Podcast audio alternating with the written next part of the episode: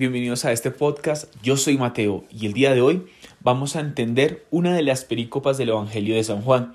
Vamos a hablar acerca de Jesús como luz del mundo y vamos a dividir este podcast en tres momentos. El primero va a ser una narración del texto bíblico, el cual pues vamos a entender y vamos a intentar comprender el día de hoy. En un segundo momento vamos a a, buscar las interpretaciones, la exégesis y el mensaje central de esta perícopa. Para que en un tercer momento podamos actualizar ese mensaje de yo soy la luz del mundo a la actualidad siguiendo la teología de San Juan. Bienvenidos a este podcast. Acompáñennos.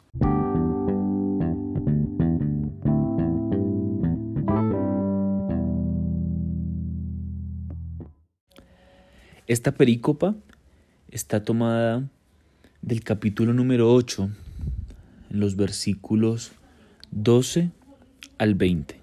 Jesús les habló de nuevo diciendo, Yo soy la luz del mundo, el que me sigue no caminará en tinieblas, sino que tendrá la luz de la vida.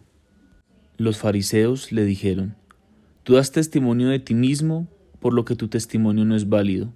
Jesús les replicó, aunque yo doy testimonio de mí mismo, mi testimonio es válido, porque sé de dónde viene y a dónde voy.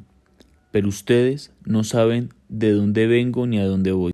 Ustedes juzgan según la carne, yo en cambio no juzgo a nadie, pero si lo hiciera mi juicio sería válido, porque no soy yo el que juzgo, sino yo y el Padre que me envió. Además en la ley de ustedes está escrito que el testimonio válido es el de dos testigos. Yo doy testimonio de mí mismo y también el Padre que me envió. Entonces ellos le preguntaron, ¿Dónde está tu Padre? Jesús les contestó, No me conocen a mí ni a mi Padre. Si me conocieran a mí, conocerían también a mi Padre. Jesús dijo estas palabras junto a la sala del tesoro, mientras enseñaba en el templo, pero nadie le arrestó porque todavía no había llegado su hora.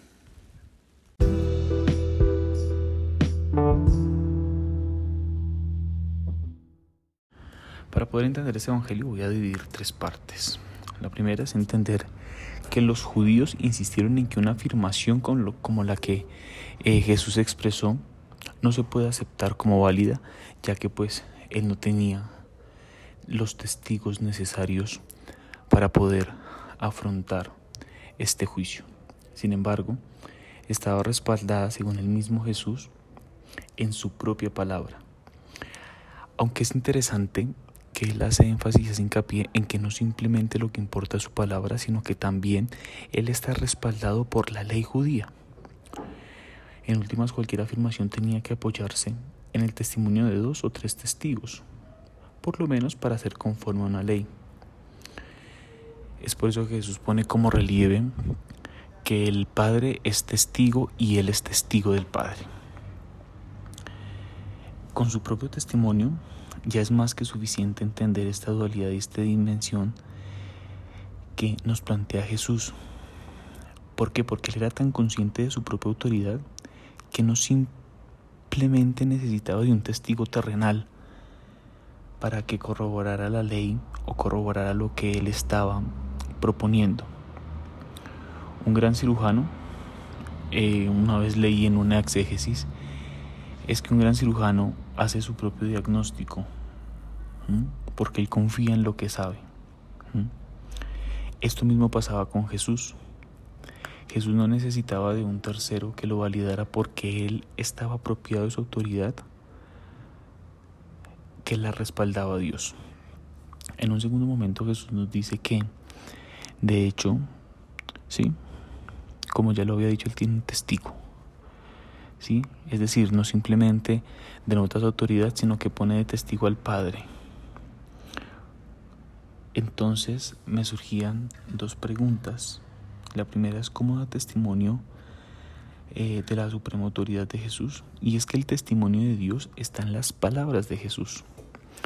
Nadie podría hablar con la sabiduría, con el entendimiento con el que el mismo Jesús se mostraba por medio de los signos si él no tendría conocimiento de Dios. El segundo es que el testimonio de Dios está guiado por los signos, por sus obras.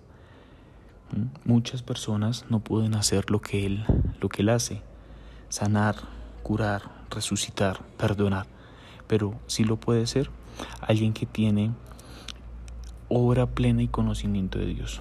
En un tercer momento es que el testimonio de Dios simplemente es el efecto que Jesús causa en las personas. Ese efecto y ese testimonio que logra plasmarse en cambios personales, donde las posibilidades humanas no llegan, pero sí las posibilidades divinas. Y cuando ya entendemos esto es cuando entendemos el enfrentamiento que tuvo en este momento Jesús con los escribas y fariseos, porque entonces sus palabras no se pueden desconocer porque si hay testimonio, si hay testigos, si están los testigos que corroboran, las personas mediante las cuales él hizo ese signo, pues sigo enfatizando, querido oyente, en que el respaldo del doble testimonio sí lo tenía, su propia conciencia de autoridad y la conciencia de la virtud plena que le dio Dios. En un segundo momento Jesús vuelve a afirmar su derecho a juzgar. Es de conocimiento que su venida al mundo no fue para juzgar. No se hace como un acto de juzgamiento, sino por el contrario, es un acto de amor. Es por eso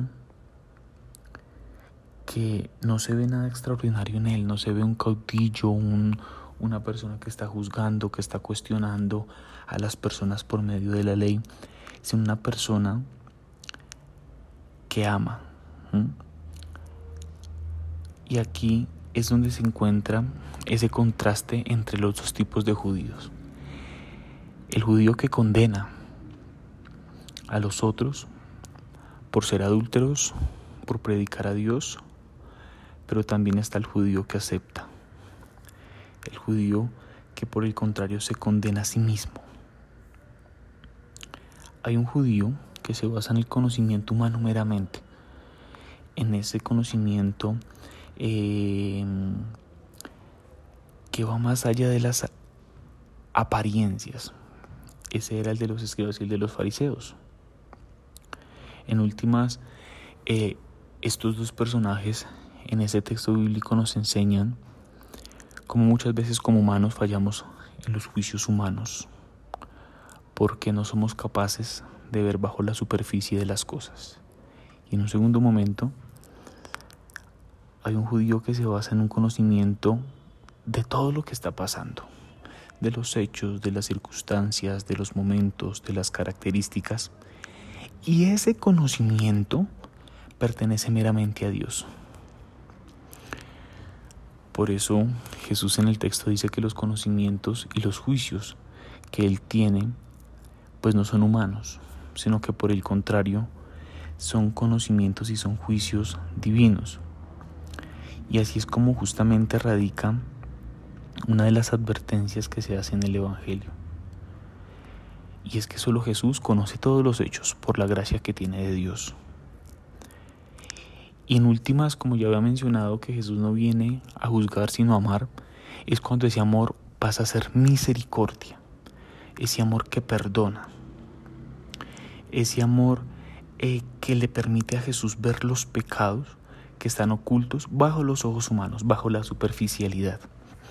El juicio de Jesús es perfecto, por lo que hace con conocimiento que solo tiene Dios. Ese conocimiento que solo tiene Dios es esa autoridad que se le da a Jesús para, una vez más, dar eh, el entendimiento necesario acerca de su autoridad, de su testimonio y del amor que se convierte en misericordia. Y bueno, por último es entender que Jesús les dijo abiertamente a los escribas y fariseos, pues que no tenían un conocimiento de verdad, algo muy interesante porque los escribas y los fariseos eran los que tenían el conocimiento de Dios.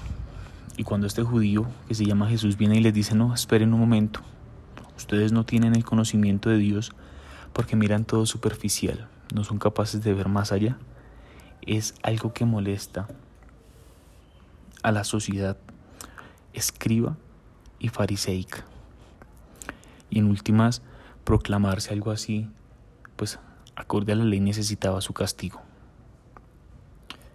Sin embargo, como no reconocieron que él era la prueba de que no conocía a Dios,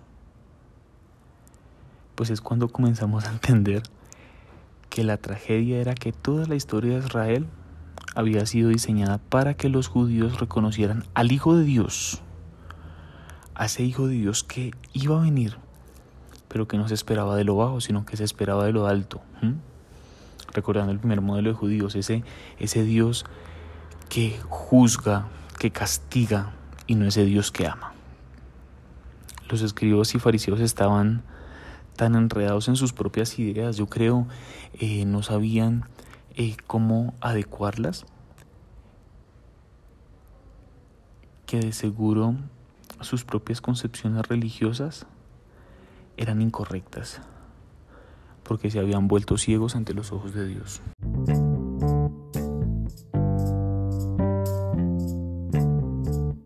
y para terminar este podcast, esperamos que hayan entendido que la revelación de Jesús como luz del mundo es un tema fundamental a lo largo de todo el Evangelio. En definitiva, en el prólogo se presenta ya la palabra luz, esa luz que brilla en las tinieblas. Después, Jesús en su diálogo con Nicodemo logra afirmar que la luz es la que juzga a las personas.